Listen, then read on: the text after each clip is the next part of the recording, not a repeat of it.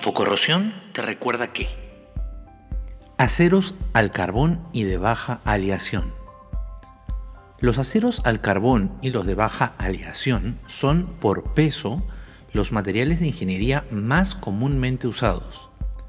Son relativamente baratos, fácilmente disponibles en un gran número de formas y tamaños, y tienen un amplio rango de propiedades mecánicas.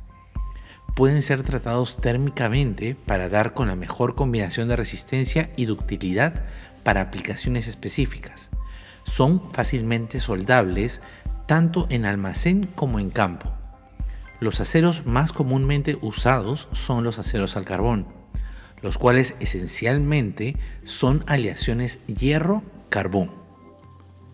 Los aceros al carbón más comunes contienen alrededor de 0.2% de carbón, aunque el contenido de carbón puede variar ampliamente. La resistencia a la tensión está en el rango de 40 a 200 KSI.